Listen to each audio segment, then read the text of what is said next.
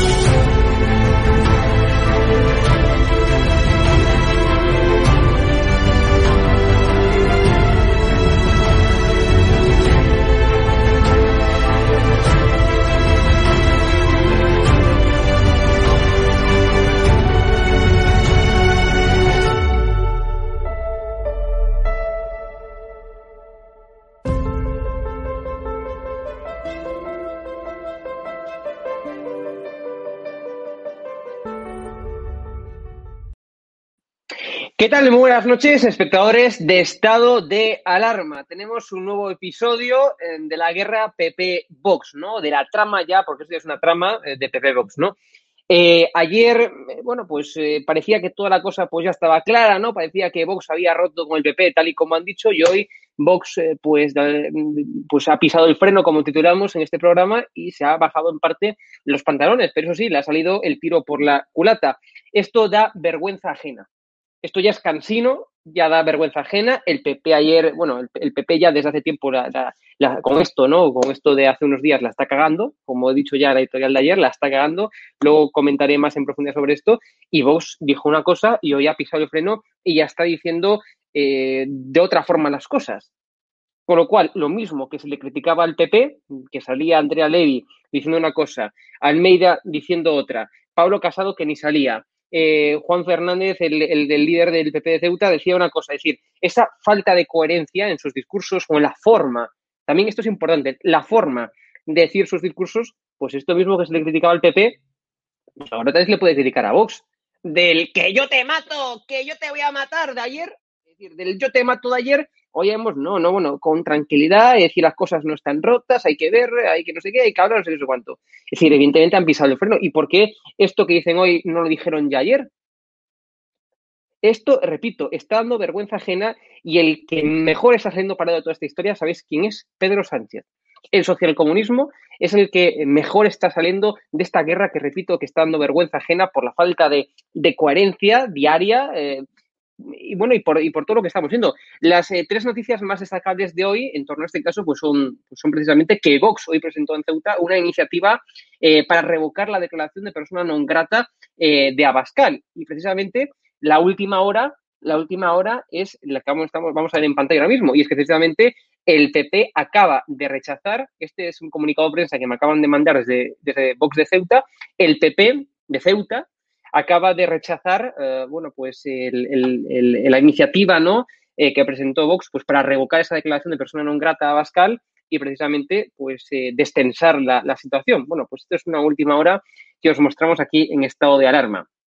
Em, otra noticia de hoy, pues es que precisamente Buxade dice en radio, ¿no? Dice que romper relaciones con el PP significa, no significa que hayamos roto del todo, ¿no? Es decir, significa que tomamos nota. O sea, ayer decían que habían roto y hoy ya dicen que eh, eso, que es tomar nota evidentemente han pisado el freno, ¿no? Ayer quisieron copar titulares, como es un partido político, pues es un partido político más, al igual que el PP, PSOE, Podemos y tal, y quieren copar titulares. Bueno, pues ayer ya coparon los titulares de que Vox es, es, malísimo, ¿no? De que va a copar ahí, va, a romper ahí relaciones, Vox ahí, muy valientes, todo y tal.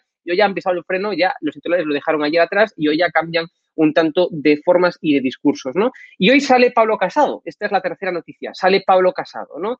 y precisamente, pues como siempre, tira por la de en medio. Pablo Casado sabéis que eh, el tío no es capaz de ponerse o sí o no, es tirar por la en medio, ¿no? Dice que el PP no levanta cordones sanitarios. No sabemos exactamente qué quiere decir con eso.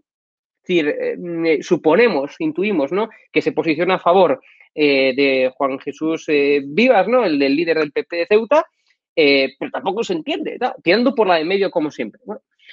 es decir, esto da vergüenza ajena. Entonces, claro, yo hoy ya me puse, ya me mosqué, porque ya no sé qué pensar. O sea, ayer, efectivamente, ahora vais a decir por el chat, es que ayer Hugo dijo una cosa, hoy dice otra, y, antes de ayer dijo otra, evidentemente, porque la política y los políticos, Abascal y Pablo Casado, representantes del PP y Vox, están haciendo una cosa y otra cada día. Con lo cual, mi opinión, pues también tiene que variar del mismo modo que varía su forma de, de actuar día tras día, ¿no? En cualquier caso, hoy he preguntado y fuentes cercanas eh, a Casado y a Bascal y conocedoras de los entresijos eh, de la política madrileña, me dicen que ayer se produjo un contacto entre Santiago Bascal y Pablo Casado. Es decir, que sepáis que esto que no hablan Santiago Bascal y Pablo Casado y que se van como el perro y el gato desde octubre eh, del año pasado, esto es un mito. Es decir, Pablo Casado y Santiago Bascal hablan. Y precisamente, eh, como, como, es natural, vamos, creo, creo que nadie con dos dedos de frente se pensaba que realmente no hablaban, ¿no? Bueno, pues sí que hablan, ¿no? Ese es un mito, que lo sepáis, ¿vale? Y esto está, y todos los que nos dedicamos a esto lo sabemos, ¿no? Pero precisamente fuentes, repito, cercanas y fuentes fiables, ¿no? Porque conocen los entresijos de la política madrileña, pues dicen que ayer se produjo una llamada, una llamada entre Santiago Bascal y Vox.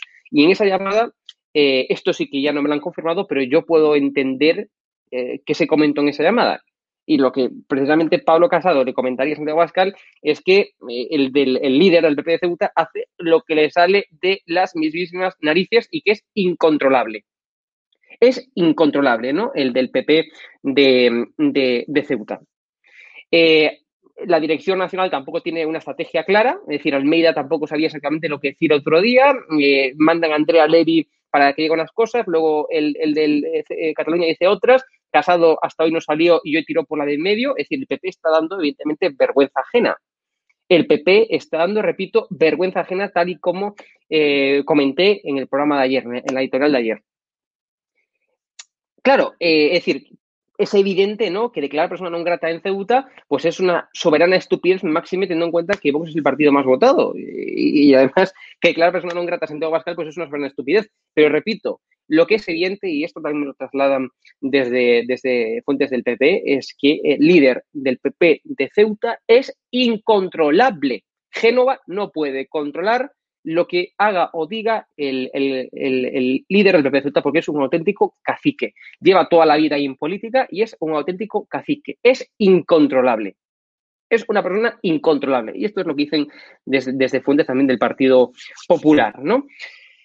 Em, y esto es lo que hay, queridos amigos. Es evidente que tenemos un gobierno social comunista que da vergüenza ajena, pero e, es evidente también que tenemos una oposición, por desgracia, que en muchos temas también da vergüenza ajena. Y esto es lo que me provoca a mí vergüenza, porque al final yo creo personalmente que quien está ganando de estos vaivenes, tanto del PP como de Vox, como estamos comprando hoy, quien está ganando pues es Pedro Sánchez.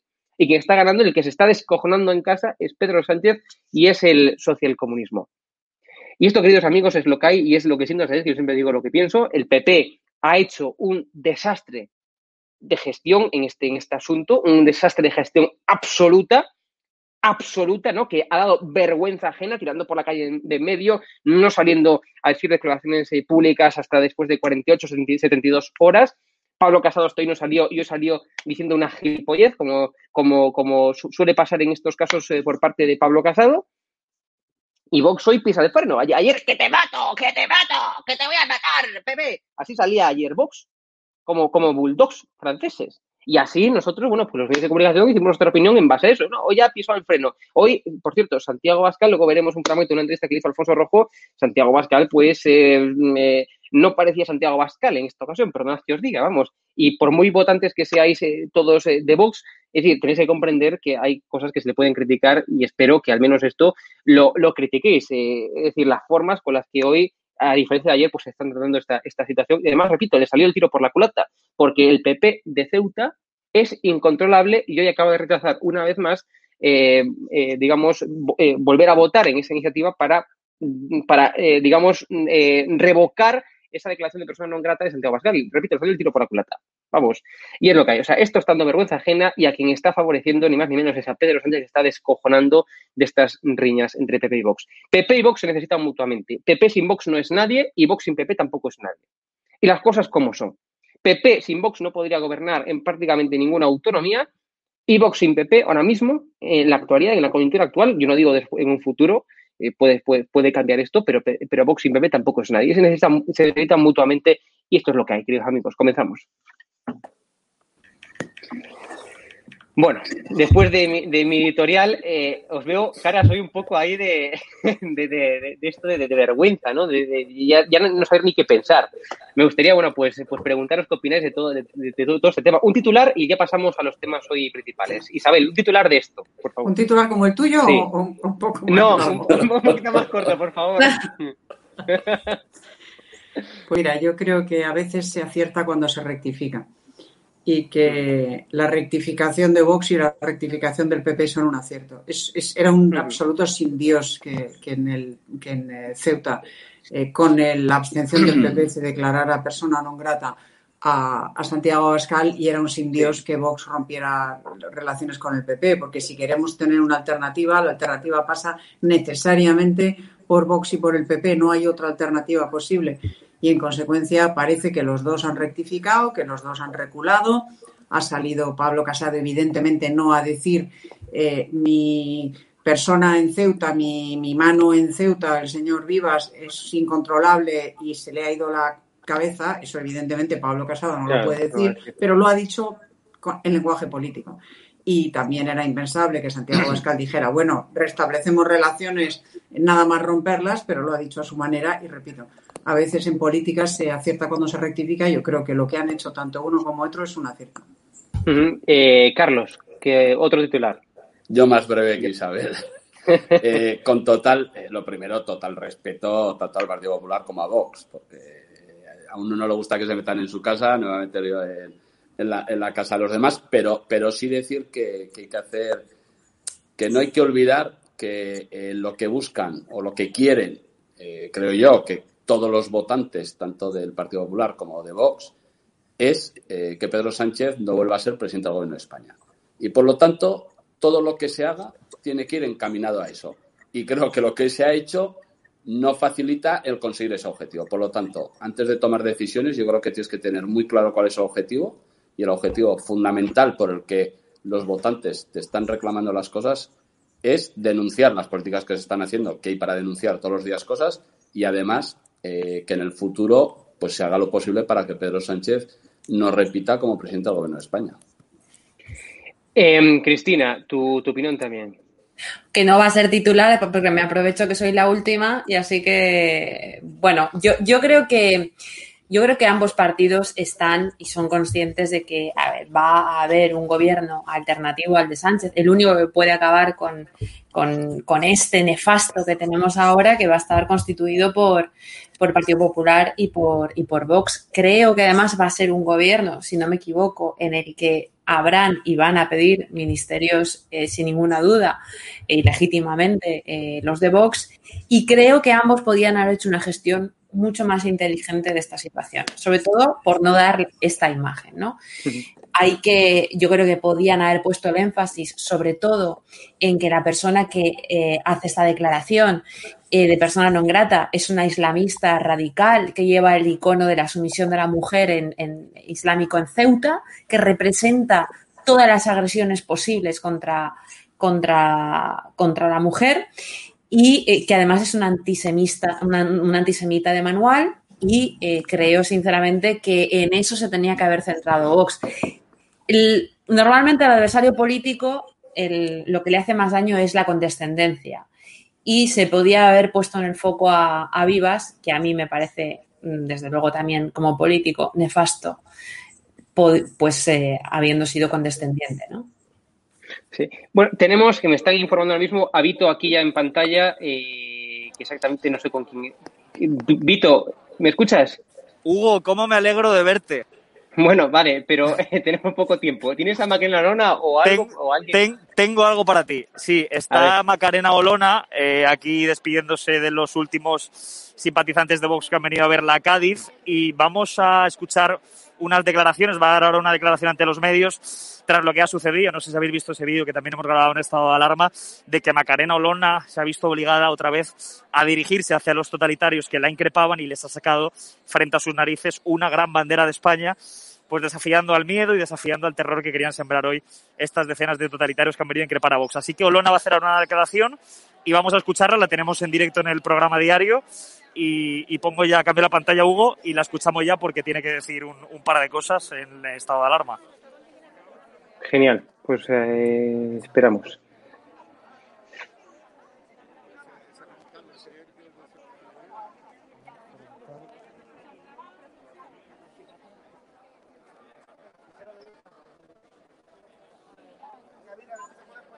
pues ahí está haciéndose fotos y la vamos a escuchar en breves, enseguida. Pone, pero no sale. Si no, eh, a ver, espera, si ahora...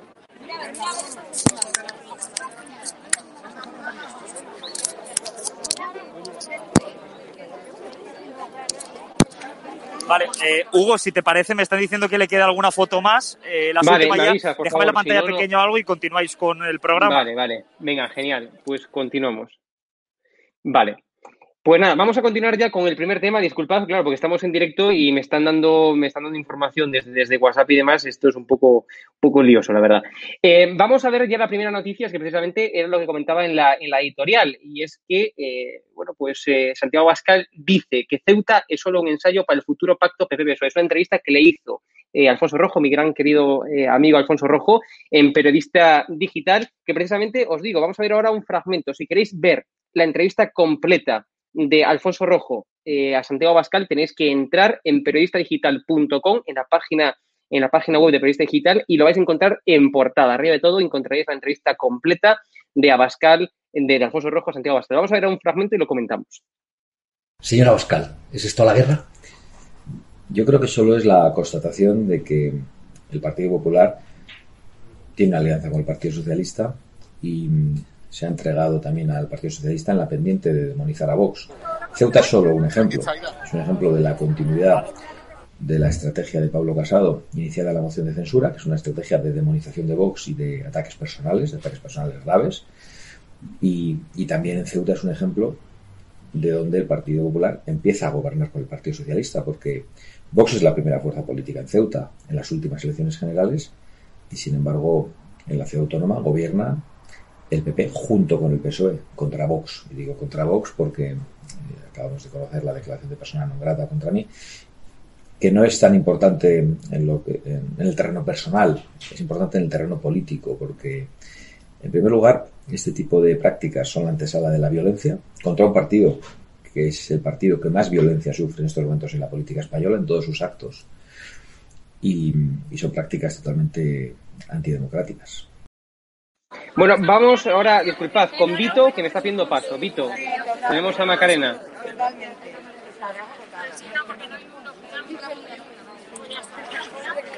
Vale, Hugo, va a ya. Parece que, se prepara el, cartel detrás. Oye, ¿tenéis alguna pregunta vosotros, Hugo, para Macarena? Yo se la hago también. Bueno, si quieres, pregúntale por el tema de Ceuta, que es por lo que llevamos hoy, cómo están ahora mismo las relaciones, si ha destensado la cuerda Vox y sobre todo de la última hora, y es que el PP de Ceuta pues rechaza eh, rechaza eso, llevar a cabo esa, iniciativa que proponía Vox, de volver a, votar lo de persona non grata de Santiago Bascal. Vale, Hugo, le pregunto eso, pero es ahora. Ahora viene Macarena el carutazo. Vamos a le quieren hacer una pregunta también a otros medios, vamos a ver. Eh, ¿Qué tal, Macarena? ¿Cómo estás? Y yo también. A ver, tenemos a Hugo Pereira en directo, Macarena. Le quiere escuchar. Vamos a escuchar a la secretaria general de Vox. Muy buena, señora Olona. Para la cosa está muy negra, eh, teniendo en cuenta que Vox ha roto sus relaciones con el Partido Popular tras nombrar persona non grata a Santiago Pascal en Ceuta, ¿crees que el Partido Popular va a reparar esta situación para mantener los presupuestos de los andaluces? Estoy convencida que sus propios votantes y no pocos políticos del Partido Popular son los que van a hacer reconsiderar a Génova la infame actuación que están teniendo desde que el pasado viernes se promoviese esta declaración de persona non grata hacia nuestro presidente Santiago Abascal. En el día de hoy hemos registrado una moción en el propio Parlamento de Ceuta donde se insta a dejar sin efecto dicha declaración, que es el mismo señalamiento de siempre, de los sectarios de siempre, de los totalitarios de siempre, la profunda decepción es que esta vez ha salido adelante con la complicidad y cooperación necesaria de quienes, antes de que Vox apareciera, eran objeto de los insultos por parte de la izquierda. Muchísimas gracias, Macarena. Señora Olona, estamos en directo en estado de alarma en el programa diario. Nos escucha el señor García Danero, Hugo Pereira, San Sebastián. Simplemente quería trasladarle su pregunta y es, en fin, eh, ¿qué ha sentido usted, o al menos ya que se ha armado de valor con esa bandera de España, se ha plantado frente a los totalitarios? Quería preguntarle si esta es la única forma de combatir al terrorismo callejero que una vez tras otra intenta intimidar a Vox en sus actos estando presente, como me has dicho Isabel, hablar de defensa de la libertad lo tengo que hacer con mucha igualdad porque ella lleva muchísimo tiempo enarbolando esa bandera y sabe perfectamente a lo que me refiero cuando digo que, que, llega un punto en el que los demócratas, cuando somos acorralados, cuando nos vemos una vez tras otra señalados en plazas públicas, apedreados, insultados, llega un punto en el que no te queda más que coger tu bandera por la libertad y por España, enarbolarla y dar un paso al frente porque se ha visto que los totalitarios, cuando das ese paso al frente, lo único que saben hacer es correr como ratas muertas de miedo. Gracias. ¿Una pregunta más? Bueno, eh, bueno pues hasta aquí ya... Eh, las palabras de Macarena Olona, no le he preguntado lo que me has pedido, pero es que también me has pedido una valoración de lo que había sucedido, que era importante, pero ahora le vamos a hacer una entrevista, Hugo. Que la vale, genial. Perfecto, pues eh, nos quedamos esta mañana. Muchas gracias, Vito. Buen fin de semana. Adiós. Igualmente. Chao, muchas gracias. Bueno, pues continuamos. Me gustaría preguntaros precisamente por ese fragmento que acabamos de escuchar, ¿no? Dice que esto, eh, dice Santiago Bascal, Alfonso Rojo, en Empresa Digital, eh, que esto es un ensayo de un pacto PP-PSOE. ¿Realmente creéis que en los planes del Partido Popular está pactar en un futuro con el Partido Socialista de, de Pedro, de Pedro Sánchez, Isabel? Bueno, antes de contestar, que lo haré, pero permíteme que envíe un abrazo enorme, toda mi admiración y mi cariño a Macarena Olona. Es una valiente, es una luchadora, es una, es una persona con una enorme preparación además y tiene desde luego toda mi simpatía y toda mi admiración y estoy completamente de acuerdo con ella. Cuando los totalitarios te acosan, cuando los totalitarios te amenazan, cuando te quieren hacer callar, lo único que puedes hacer, la única reacción digna que puedes tener es echarte hacia adelante, enarbolar tu bandera de España y tus principios y, ponerte de pie y plantarles cara, que es exactamente lo que hace Macarena, lo que hice yo en su momento, lo que hemos hecho mucho, lo que hace Carlos, Adanero, lo que hacemos desde este programa, lo que hace mucha gente, de modo que un abrazo enorme desde aquí a Macarena Olona y toda mi admiración y todo mi cariño. En cuanto a la pregunta, hombre, yo creo que ni el propio Santiago Abascal se cree lo que ha dicho. Él está evidentemente barriendo votos para casa, está está diciendo lo que dice para que la gente que esté dudosa entre si votar al PP o votar a Vox, pues incline por Vox, ¿no? Pero ni él se cree que, que Casado esté urdiendo un pacto en la sombra con el PSOE. Eso no se lo cree nadie, eh, pues porque sería imposible, porque sería impensable, porque sería la tumba del PP, porque tenemos a Isabel Ayuso en Madrid, porque tenemos al, el gobierno de Andalucía con Vox, porque tenemos el gobierno de Galicia, en fin, porque no ha habido ni un solo caso ni siquiera en plena crisis, cuando incluso eh, muchos habríamos visto con simpatía una gran coalición en lugar del gobierno Frankenstein eh, para evitar precisamente la influencia del separatismo y de Podemos en el gobierno. Ni siquiera entonces se consiguió. Evidentemente, ahora no está en los planes de Casado esa gran coalición. Que Santi lo dice ya digo, no se lo cree ni él, pero bueno, pues en fin, en la carrera a favor del voto casi todo, hoy en día casi todo vale, ¿no? A mí me parece que, que habría que ponerle unos, unos límites y el límite es la verdad. Y cuando tú sabes que no estás diciendo la verdad, deberías cortarte un pelo, me parece a mí. Y dicho esto, lo de Ceuta es intolerable, lo repito, pero también Santi sabe, como sabemos todos los que le conocemos, que el gobernador de Ceuta o el presidente de la comunidad de Ceuta no es representativo del conjunto del PP. Y de hecho, muchos dirigentes del PP han salido a decirlo. Claro.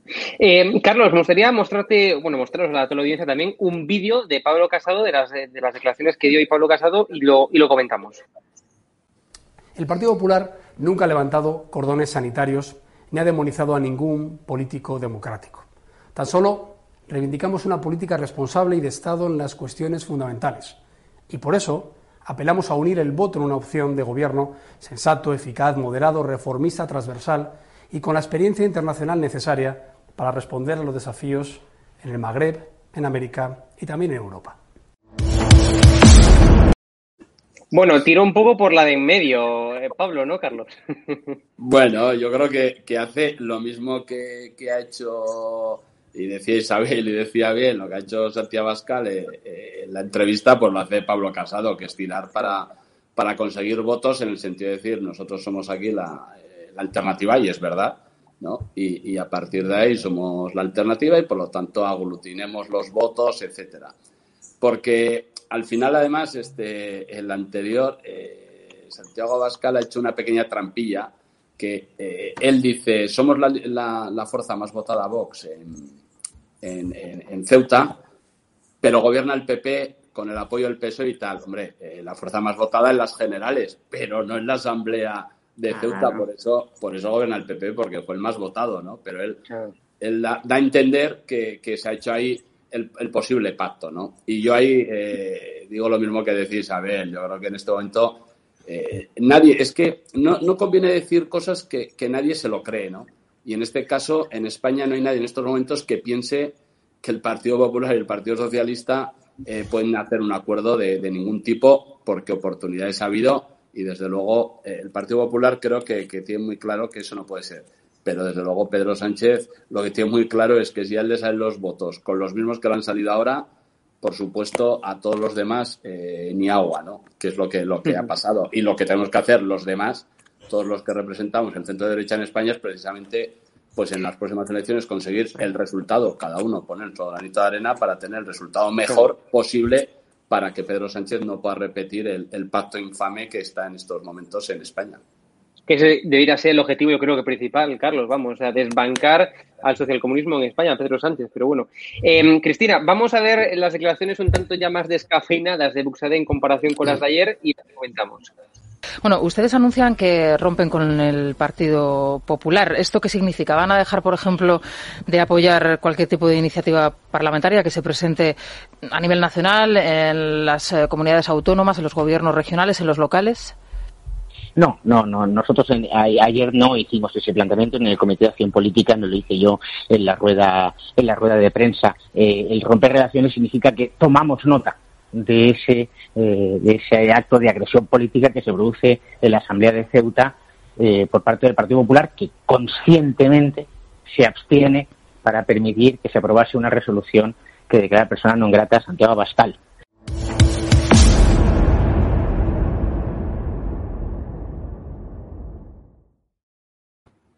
¿Cómo interpretas estas eh, palabras, como decía, un poco más descafinadas, Cristina? ¿Qué ha pasado? Bueno, eh, evidentemente la condición de político siempre acaba imperando con la condición visceral de, los fans de partido, de las personas que legítimamente tienen sus convicciones y pueden ser distintas a las de los líderes del Partido Popular. ¿no? Yo eh, vuelvo a repetir que aquí lo más importante es que estamos a menos de dos años de unas elecciones a nivel nacional, como máximo dos, si es que no ocurre nada, porque este es un eh, gobierno que además de las obvias eh, dificultades intelectuales y formativas de sus ministros, acumula eh, muchísimos escándalos que sin, sin lugar a dudas eh, podrían tener consecuencias eh, penales, ¿no? Si esto no ocurre antes, como máximo, estamos hablando de eh, dos partidos políticos que están enseñando sus plumas para ser ministeriales o ministeriales, ministeriables, creo que es lo correcto para este, para este caso, y, y, sin ninguna duda es una, es una, es una corrección. Yo creo, a tenor de tu, de tu pregunta anterior, yo creo que eh, Pablo Casado nunca va a pactar con Pedro Sánchez, pero sí creo que preferiría que Vox no existiera, obviamente, en, el, tablero político, ¿no? Y esa es una, esa es una realidad. Eh, sinceramente, creo que el Partido Popular a lo largo de todo este tiempo ha hecho varias barbaridades, entre las que yo destaco tres, y por orden de, por más reciente, eh, puedo, todos nos acordamos de esa moción de censura absolutamente infame en la que Pablo Casado se pasó eh, mucho de frenada. Recuerdo cuando en octubre de 2020 Santiago Ascal leyó el nombre de las 800 víctimas del terrorismo y el Partido Popular se quedó sentado. Y recuerdo que pocos meses después eh, las CUP y, Bildu leyeron el nombre mercantilizando a las víctimas de la violencia que ellos denominan violencia machista y que eh, entonces el Partido Popular sí se levantó a aplaudir. Es entonces cuando muchos votantes que no comemos ni del Partido Popular ni de, ni de Vox en ningún caso y que no hemos recibido jamás favores ni de unos ni de otros, mm. no tenemos más remedio que, que, tener eso en cuenta para ir a la urnas. Y yo creo que eh, Pablo Casado debería de, extremar las precauciones y de controlar muchísimo más a sus eh, varones, ¿no? Bueno, pues pasamos ya de, bloque porque hoy se ha abierto la puerta a una nueva subida del salario mínimo interprofesional. Eh, vamos a ver la noticia en pantalla, ahí la estamos viendo ya. Calviño en la puerta una subida del SMI en el último trimestre del año. Tenemos que recordar que la subida del SMI ah, del anterior, ¿no? Pues provocó desempleados, porque esto es la cara oculta, es la letra pequeña de la subida del SMI, que es lo que evidentemente los que somos liberales como, como, como yo, como mi gran amiga Isabel San Sebastián y, demás, pues tenemos que comentar. O sea, es que esto genera también desempleo, Isabel.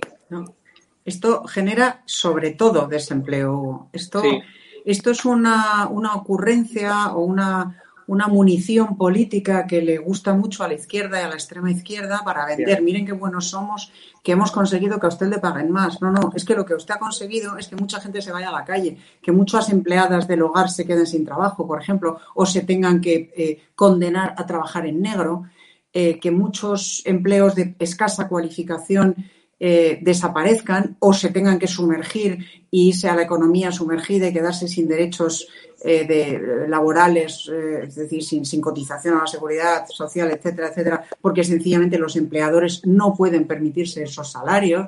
Es decir, España es un país que, que, tiene la cualificación laboral que tiene y que tiene la demanda laboral que tiene. aquí no se, bueno, sí, se demandan eh, ciertas especialidades de ingenierías de comunicación, de telecomunicaciones, etcétera, que no están cubiertas y sin embargo hay eh, un exceso absoluto de licenciados en filosofía, en historia, en literatura, en filologías, etcétera, etcétera, que tienen una gran cualificación para un mercado laboral que no los demanda, porque hay eh, demasiados cualificados en esas materias, pero hay una amplísima base laboral con muy escasa cualificación y que evidentemente no puede aspirar a grandes salarios, no, no porque el empleador no se los quiera pagar, sino porque no pueden. Con lo cual, esta medida es pura demagogia que nos aboca a más paro y a más economía sumergida en un país donde la economía sumergida ronda o supera el 20%, que es una barbaridad.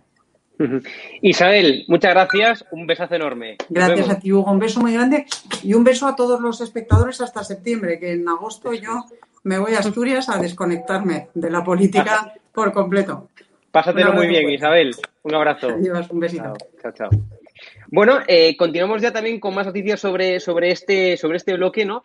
Porque también Sánchez cede a las presiones de Díaz para subir el, el SMI, es decir, prácticamente ya está asegurado que va a haber una, una subida del SMI, tal y como estamos viendo los, titulares de la prensa de hoy. Carlos, ¿tú qué opinas de esto?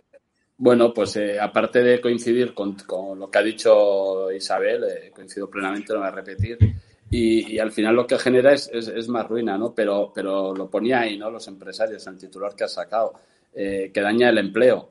Y te lo dicen los que crean el empleo, ¿no? Que son los, los empresarios. Y ellos te dicen, y ellos tienen la experiencia de que cuando esto ocurre, al final acaba dañando el empleo, pues yo creo que, que está claro. Pero, pero además yo creo que hoy se ha dicho, se ha hecho ese anuncio junto con el de la oferta de empleo público y junto uh -huh. con el del techo del presupuesto, todo iba en un pack con la idea de dar una sensación de, de, optimismo total, ¿no? Yo creo que el gobierno lo que ha querido vender es la idea de que, pues como cuando dijo que había que quitarse la mascarilla, ¿no?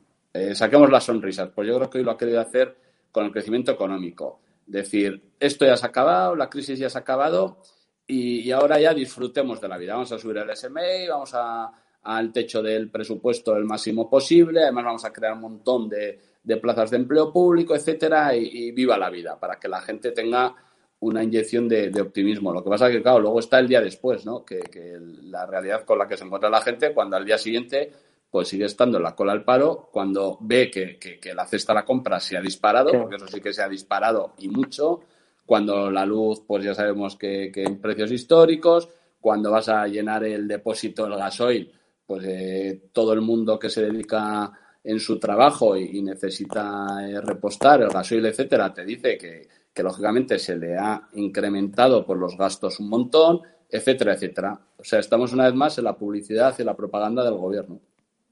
Efectivamente. Y otra noticia sobre ese tema, Cristina, es precisamente que UGT y Comisiones Obreras irán a la huelga general contra Sánchez si no accede a subir el SMI. Una vez más, eh, los sindicatos, los chiringuitos, Cristina, pues pugnando por, por, por, algo que va a ir en contra de los propios trabajadores, ¿no? Ya que va a generar desempleo como ha generado la subida anterior y una, una subida mayor, pues generará todavía más desempleo. Los sindicatos, una vez más, en contra de los trabajadores, Cristina. Nada, porque entre otras cosas, UGT y comisiones obreras son el brazo de extorsión en la calle claro. de en la HITPROP social eh, de pago del Partido Socialista y de, y de, Podemos y de otros partidos separatistas desde que está el infame líder que, que, hay ahora en este momento. ¿no? Hay que recordar que mientras que en este país eh, se alcanzaban los 6 millones de parados, eh, los señores de UGT recibían otra vez eh, onerosísimas subvenciones por parte del gobierno, que, y estoy hablando desde hace muy poquitos meses, y estos son los que ahora saben que llegan otra vez esos fondos eh, de Europa de los que estaba hablando Carlos y que le están recordando a Sánchez que suya es gran parte eh, del pastel. Hablabas de la destrucción de empleo que acarrea el, el, el SMI. Bueno, mmm, de entrada, eh, es implanteable que ninguna persona eh, que para este gobierno y los gobiernos de izquierdas no existen y que es, representa el 98% de, del tejido empresarial de este país, que es la clase media, no el IBEX eh, 35 ni, ni, ni, los pobres de los que hablan, eh, sino los que sistemáticamente el Partido Socialista se ha dedicado a reventar y a destruir cada vez que ha llegado, la clase media, no va a poder sostener eh, eso en absoluto, ¿no? Cuando tú tienes un empleado al que pagas, eh, no sé, 1.200 euros, 1.500 euros tienes que pagar o 500 o 700 euros en cotizaciones sociales. Los costes laborales en este país son absolutamente ingentes. Y vamos a un escenario en el que, sobre todo, y legítimamente, y yo en este momento lo aplaudo porque esto es un eh, gesto de defensa, de rebeldía contra un gobierno que utiliza tus impuestos para pagarle eh, en los ministerios millonarios a las eh, novias de la cuota carnal de los vicepresidentes y el presidente del gobierno, que se va de viaje con él, gracias al Instituto de Empresa, con los estudios estos africanos y tal. Eso es lo que pagamos con nuestros impuestos. Eh, pues, eh, pues esto es lo que, esto es lo que, para, para, esto se va a destinar el dinero. Y yo llamo a que la gente mmm, intente eh, recibir todo ese dinero en negro, hasta que este país no cambie eh, radicalmente de, políticas económicas, ¿no? Y, Cristina, Carlos, que precisamente a quien más afecta, bueno, son a las pymes, evidentemente, ¿no? Como tú bien comentabas, a la clase media, Cristina, sobre todo, pero también a las personas que no alcanzan eh, esa productividad que te marca el SMI y normalmente son las personas, bueno, pues, eh, pues eh, más jóvenes, ¿no? Que no tienen tan demasiada preparación, son incluso las personas, bueno, pues eh, con algún tipo de discapacidad, es decir, esas personas que no llegan a la productividad eh, que, que te exige el, el propio SMI, con lo cual es que va en detrimento de las personas más desfavorecidas, incluso, ¿no? De quien quiera. Sí. Bueno, esto ha salido hoy, por apuntillar, eh, justo cuando se anunciaba la mayor oferta de empleo público, eh, Sí. comprando voto cautivo y, por supuesto, sobrecargando nuevamente a la gente que se está yendo a la calle, a los hosteleros que se- a los que se está atacando, a los autónomos que están teniendo que dejar de pagar la cuota porque no lo pueden soportar más. Y, y- y esto es una ofensa y esto es una agresión en toda regla a, a esa gente a la que yo vuelvo a repetir, en legítima defensa, debería empezar a vivir literalmente de la economía sumergida. Estoy de acuerdo. Carlos, si quieres añadir algún tipo de apunta a esto. No, yo creo que, que- que lo, lo que hemos dicho, ¿no? Que al final el problema se genera con precisamente con, con aquellos que tienen el empleo más precario, ¿no? Con, con el, desde luego con una gran empresa que tiene unos sueldos, desde luego, mayores al, o por convenios, muchos los sueldos mucho mayores a lo que está establecido el salario mínimo, pues ahí no, no notan tanto la diferencia, ¿no? Pero sobre todo el problema son pues los empleos, eh, por un lado, más temporales y por otro Claro. que están más en, en la cuerda floja que ya ocurrió cuando se subió la otra vez, que hubo gente que dijo, pues yo tenía tres y ahora con esto pues voy a tener solo a dos personas y cosas de estas, ¿no? Que al final la, la vida real, porque aquí se dicen grandes titulares, pero luego, luego está la vida real y la vida real pues es mucho más complicada y tiene mucho, mucho más idiosincrasia de la que se piensa el gobierno. Totalmente. Bueno, pasamos ya de bloque y, por supuesto, tenemos que hablar de Podemos, ¿no? No hay día que Podemos no esté en el foco de la actualidad eh, por, bueno, pues, eh, por sus noticias que, que no son para nada agradables para el partido. Vamos a ver en pantalla una noticia que hoy hemos conocido y es que precisamente la abogada de Podemos eh, dice al juez, ¿no? Todo el partido conocía a la niñera de Montero, le llamaban la nani. Eh, vaya vergüenza. Es decir, pero una vez más vemos cómo la izquierda eh, piensa que el dinero de los contribuyentes, porque no es dinero público, no es dinero que esté por ahí, como dice perfectamente en la calle, no, es dinero de los contribuyentes, es dinero nuestro, ¿no? No es dinero que nace de los árboles, ¿no? Pues una vez más la izquierda usando el dinero de los contribuyentes para sus propios, para sus propios eh, cuestiones eh, personales e individuales, algo que es vergonzoso, pero es algo que hace la izquierda a nivel mundial, no en España, ¿no? Es, es algo ya inherente a la izquierda, eh, Cristina. Bueno, lo que es bastante llamativo en este caso, y obviamente no lo más, pero sí de lo que más, lo más quizás sería la malversación eh, de dinero público y otro tipo de delitos que podrían salir de, esta- de este, de este asunto, es que para un asunto eh, para el que hay que desempeñar estos roles de género que tanto ofenden constantemente a estas locas feministas, eh, no contratarán a un hombre, ¿no?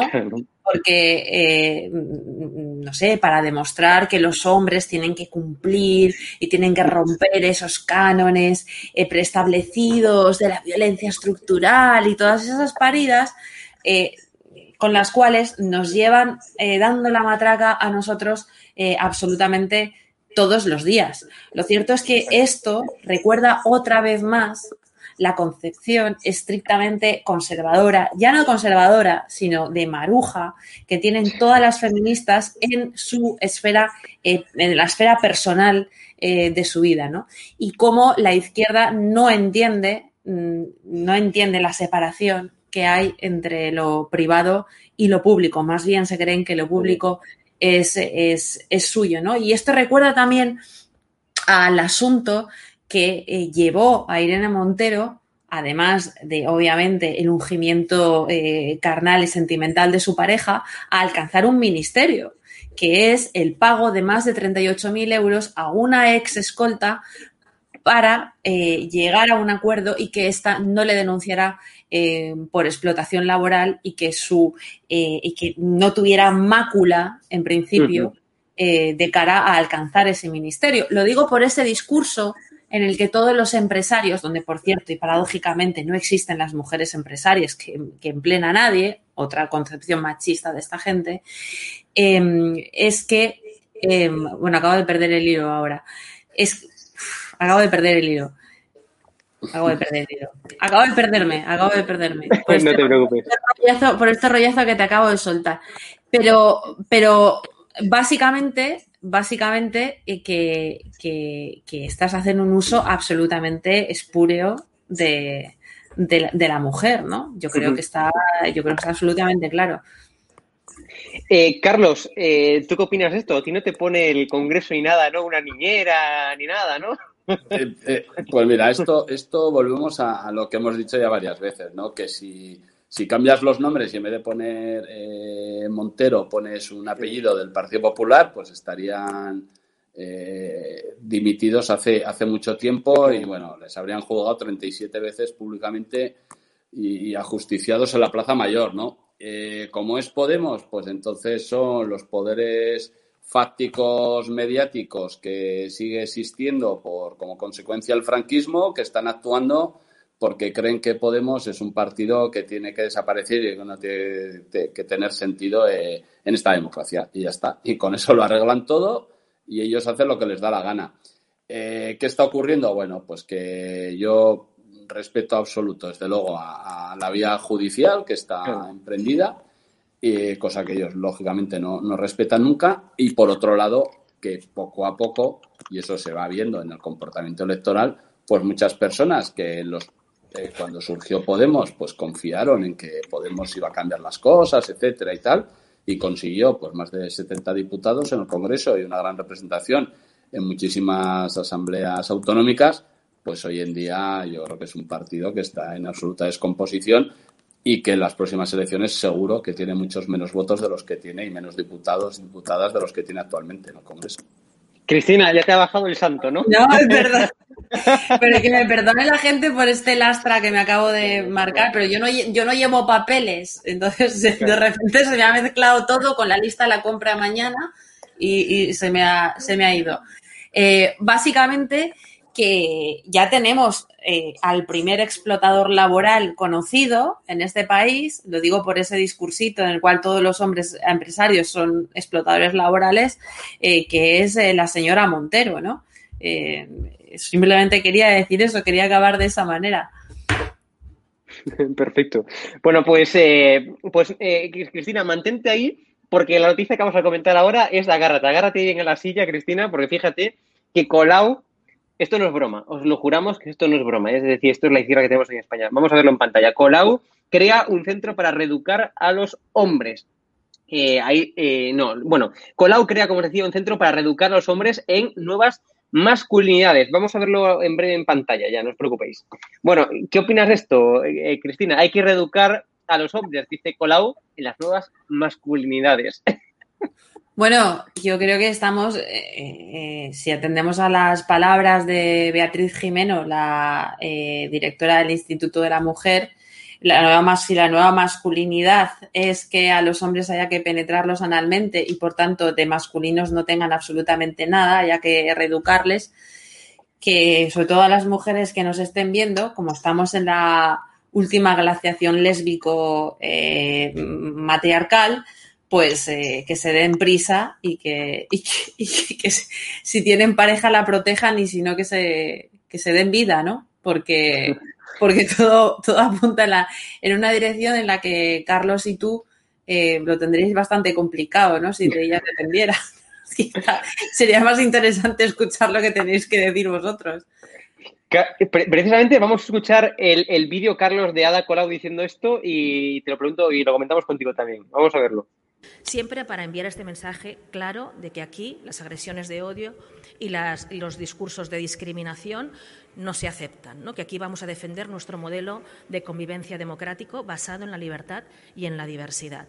Y en esta línea, evidentemente, lo que nos exige la ciudadanía es que no solo hagamos discursos, sino que sigamos ampliando actuaciones concretas. Llevamos ya eh, muchas actuaciones concretas, pero queremos hacer más. Queremos reforzar mucho la alianza con las escuelas, por ejemplo. Creemos que la educación es la base de, toda, de todo. Entonces, ahora mismo en Barcelona ya tenemos un programa contra la discriminación que es, que es voluntario para las escuelas y lo que queremos es plantearle a la Generalitat de Cataluña que esto sea materia troncal, porque realmente las escuelas tienen que ser las grandes aliadas ¿no? para educar en la libertad y en la diversidad y que nadie se, siente, se sienta señalado, discriminado por ser quien es o por amar a quien ama. En este sentido también queremos seguir trabajando la idea de masculinidad, que creemos que está muy en el origen, ¿no? en esta sociedad patriarcal y machista, está en el origen de muchos de estos discursos de odio y, por lo tanto, planteamos en octubre la apertura de un centro de masculinidades para promover una imagen mucho más diversa, rica, feliz de posibles masculinidades, generando referentes positivos y alejándonos de esa idea antigua y desfasada de que los hombres tienen que ser tipos duros, incluso agresivos, y que el que sea sensible o diferente será señalado y discriminado. Creemos que como ciudad tenemos que dar un mensaje fuerte también, generando equipamientos y servicios que conjuntamente con las entidades y con el tejido vecinal o con las escuelas podamos promover esa, esa formación y esas referentes en positivo de masculinidades diversas, igual que de mujeres también hemos estado promoviendo y seguimos promoviendo una idea de, de diversidad en positivo.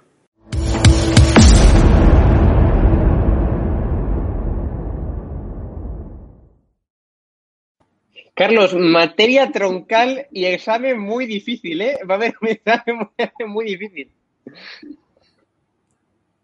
te escuchamos ahora, ahora, ahora. No, que, es ridículo, pero, pero, pero claro, esta es, la alcaldesa de Barcelona, hay que decir, la segunda ciudad de España, y, tiene la ciudad como la tiene. O sea, eso también hay que decirlo, ¿no? Que, que yo creo que ha sido hoy la encuesta esa que ha salido, ¿no? Que los dos mayores problemas, primero era la delincuencia y luego era ella. O sea, esa es la percepción que ya empiezan a tener en, su propia ciudad.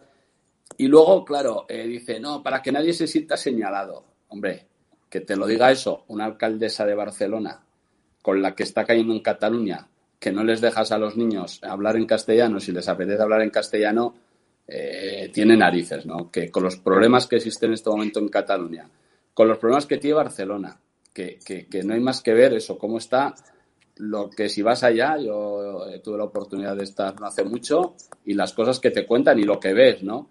Que desde luego es una ciudad que parece mentira cómo se ha echado a perder eh, en los últimos años. Es que desde que esta mujer es alcaldesa, es que esa ciudad parece otra, pero, pero, pero, para, pero para muy, muy, muy mal, ¿no? Cualquiera que, que hubiera, a mí me pasó, yo llevaba sin ir a Barcelona, pues la verdad que llevaba años, y, me quedé alucinado de, cómo había caído esa ciudad. Pero si yo recuerdo que tenía, es que no tiene nada que ver. Y, que ande con estas cosas, pues nada, pues al final en esto se entretienen, en esto se gastan el dinero. ¿Y, y qué piensan los barceloneses? Pues eso, que es el segundo problema de la ciudad después de la delincuencia. Sí, sí, adelante, Cris. Yo quiero recordar una cosa, hablando de masculinidades y de la raíz de la masculinidad y de que los hombres tienen que ser viriles, lo cual a mí particularmente me gusta. O sea, lo siento, estaré fatal de la cabeza, pero a la señora Colau también le gusta, ¿no? Porque recordemos que eh, al principio, cuando ella llega al poder, en 2015 lo primero que hace, no sé si porque él se lo pone como condición para seguir poniéndola mirando a Cuenca o porque ella quiere que él siga poniendo mirando a Cuenca, es regalarle un puesto eh, de asesor eh, muy bien pagado, ¿no? Creo que era responsable de relaciones políticas eh, e institucionales de, del Ayuntamiento de Barcelona. después, yo no sé si este señor seguirá siendo su pareja o no pero ha dado otros incentivos, eh, por cierto, dinero que no era suyo, dinero público, a eh, una persona con la que se rumorea que tiene una relación sentimental. Hablo de un pirata, de un buque negrero muy conocido en Barcelona, ¿no? Entonces, claro, eh, decir que el resto de los hombres tienen un problema con la nueva masculinidad, lo mejor es que su concepto de la masculinidad es que todos los hombres, menos los suyos, acaben subiendo eh, a una caravana del Día del Orgullo y agitando los pompones. Pero aquí hay una cosa muy peligrosa y que al mismo tiempo de lo que ha dicho esta, esta señora ha surgido también en, en Valencia, donde una encubridora de abusos sexuales a una niña, la señora Oltra, que fabricó, utilizando los recursos públicos, un informe parajudicial para criminalizar a una víctima de abusos sexuales eh, frente a su marido, entonces marido, al que en su informe tachaba de persona afectada, a él, no a ella, eh, y que además está prohibido en nuestra legislación, esto es prevaricación, entre otras cosas, dice que ahora en la clase, en, las aulas de nuestros hijos, se va a tener que impartir una asignatura eh, que ella, por cierto, liderará, asentará esos, esas, esos, ese programa eh, para meterse en las aulas de nuestros hijos. Es como si le das al violador del ascensor, eh, no sé, como si le llamas de canguro eh, de tus hijos, ¿no? No parece algo muy, muy razonable. Y en el fondo, esto es lo que va a acabar pasando, ¿no? Con estas excusas van a acabar entrando en las aulas, ¿no? Totalmente de acuerdo. Bueno, vamos ya a ir finalizando, eh, Carlos, eh, pues una noticia sobre Pablo Iglesias. La incógnita es qué va a hacer Pablo Iglesias ¿no? en, el futuro con ese proyecto mediático que ya, bueno, pues todo el mundo conoce que está emprendiendo. Y precisamente la noticia de hoy es que Pablo Iglesias busca inversores en América Latina para su nuevo proyecto mediático. Siempre Pablo Iglesias siempre va a América Latina, Carlos. Es decir, donde están sus amigos dictadores, ¿no? Ahí va Pablo Iglesias a buscar eh, financiación pues los pues, pues, seguramente los encontrará, ¿no? Porque al final eh, eh, tiene buenos amigos, pero, pero eh, lo hemos dicho muchas veces, el, que él tenía amigos en, en, América Latina, ya lo sabíamos. el problema es cuando lo metes en un gobierno y cuando le dejas hacer y deshacer en ese gobierno y al final, no sé si es que también el presidente del gobierno ya estaba convencido o le convenció durante su estancia en el gobierno, Pablo Iglesias, pero lo que es evidente y lo hemos visto estos días, es que eh, el gobierno de España pues eh, se siente más cómodo con países como Venezuela o Cuba, a la que no se atreve a llamarle dictadura, que con Estados Unidos, ¿no? Y, lo hemos visto como, como, no ha estado en la firma de en la firma con Estados Unidos eh, respecto a la situación de Cuba, etcétera. Y el problema es que esto es una vergüenza al final para, para España como país, ¿no? Que un país como España pues esté alineado con, con Venezuela y Cuba y, esta serie de países y, nos de la espalda pues países como, como Estados Unidos y otros países eh, importantes, pues lógicamente yo creo que, que, a quien hay que echarle la culpa desde luego es al presidente del gobierno. Pablo Iglesias lo que va a intentar desde luego es eh, montar la tele, bueno, o algún programa en la tele o como sea, pues para mm. hacer su discurso político pues desde los medios de comunicación, cosa que lo hacía indirectamente y ahora hacerlo él directamente. Cristina, cuando te invite Pablo a su programa de televisión, ¿qué vas a, vas a hacer, Cristina? Pues mira, lo mismo que le dije cuando me invitó en 2013, que era que se pusiera un tutú rosa y me, me bailara el loco O sea, exactamente lo mismo. Y tengo el correo que te puedo mandar ahora mismo que lo, que lo certifica. Yo no voy a programas de televisiones nacionalistas ni consiento que me paguen comunistas, tengo mis líneas rojas. Seguramente por eso no me voy a comer un colín en la vida, ¿no? Digo, colín económico.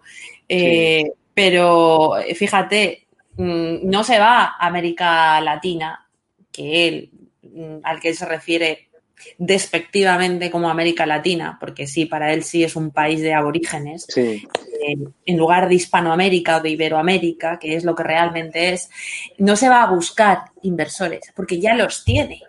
Eh, yo vuelvo a repetir, todos nos acordamos de cómo a través de CEPS Podemos ha recibido más de 7 millones de euros, solo Podemos, para eh, expandir o para implementar formaciones eh, chavistas como la suya y como ha recibido dinero, por cierto, también para asesorar al chavismo para mm, explicarles cómo tenían que meter a periodistas desafectos con el régimen o críticos con el régimen en la cárcel y soltarlos en el momento oportuno para que no pudieran victimizarse, ¿no?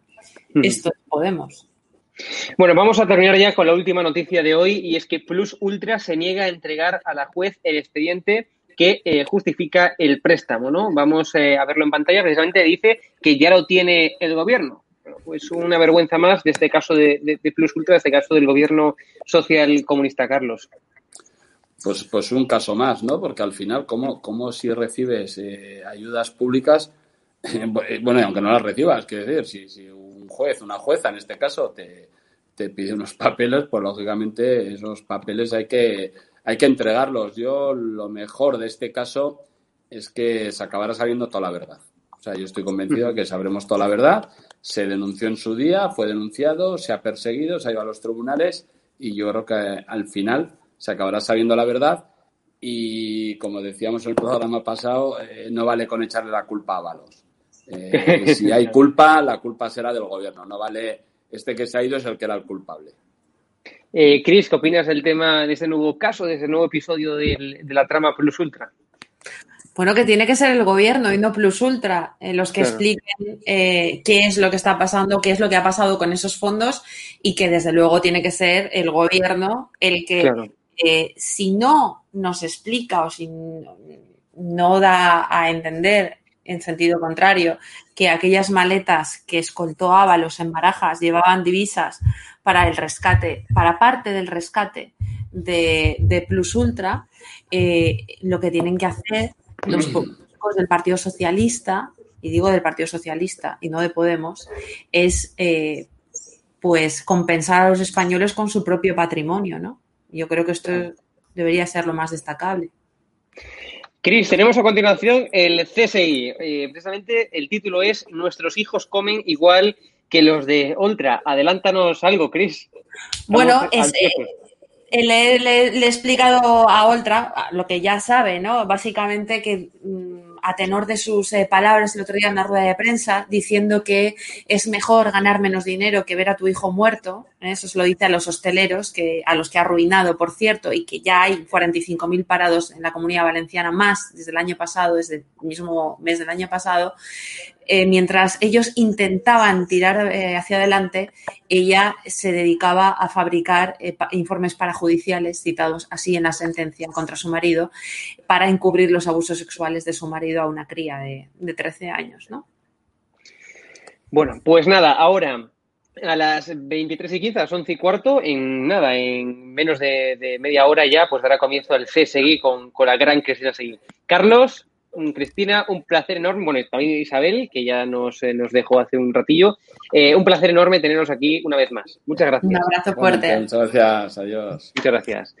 Bueno, eh, queridos amigos, pues ya nos despedimos. hoy ya visteis que hemos tenido pues que empezar con, yo creo que una noticia un poco, un poco amarga, ¿no? Y es ese PP versus Vox, que al final yo creo que no está compensando a ninguno de los dos, ni al PP ni a Vox ni a PP ni a Vox, ¿no? Cada uno, bueno, pues ha cometido sus errores, como bien dijimos aquí en, este, en esa tertulia.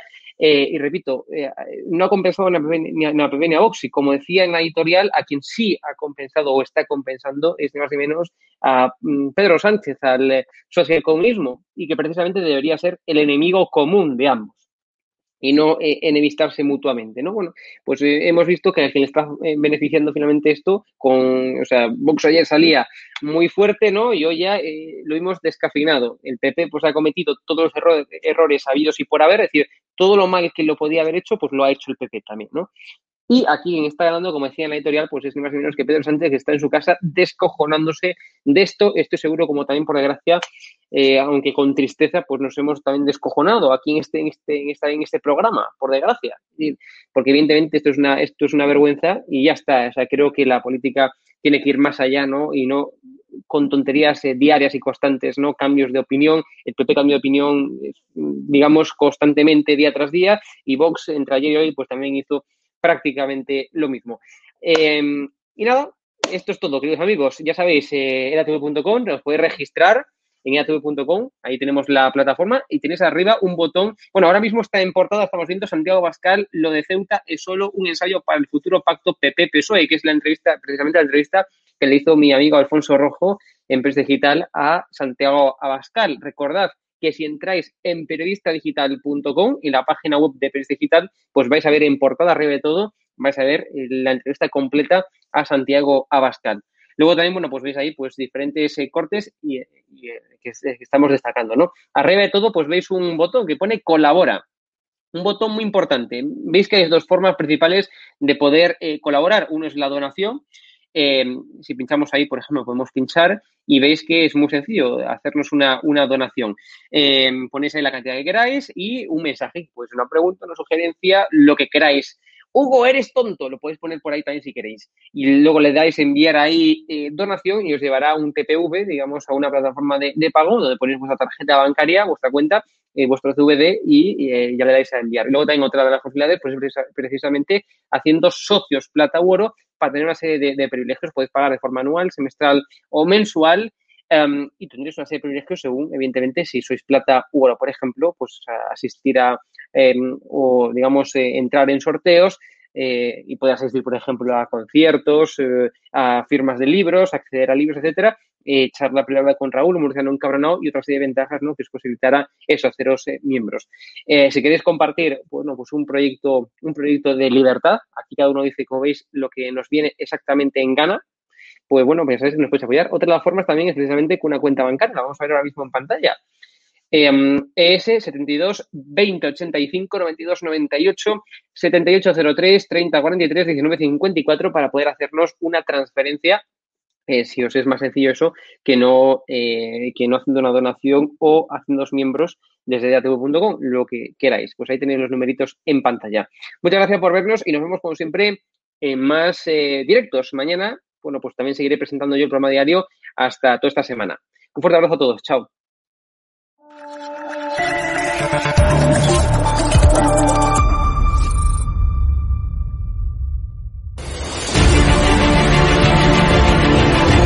Le he preguntado, usted está siendo investigada por presunta administración desleal. Después es una vergüenza que la extrema derecha media... ¿Quién es la extrema derecha? Los que contratan...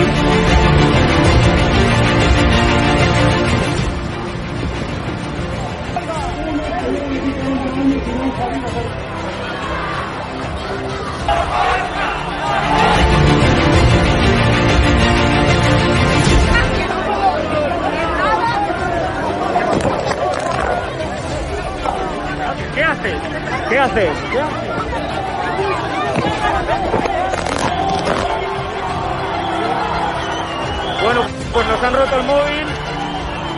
Eh, nos acaban de romper el móvil por detrás.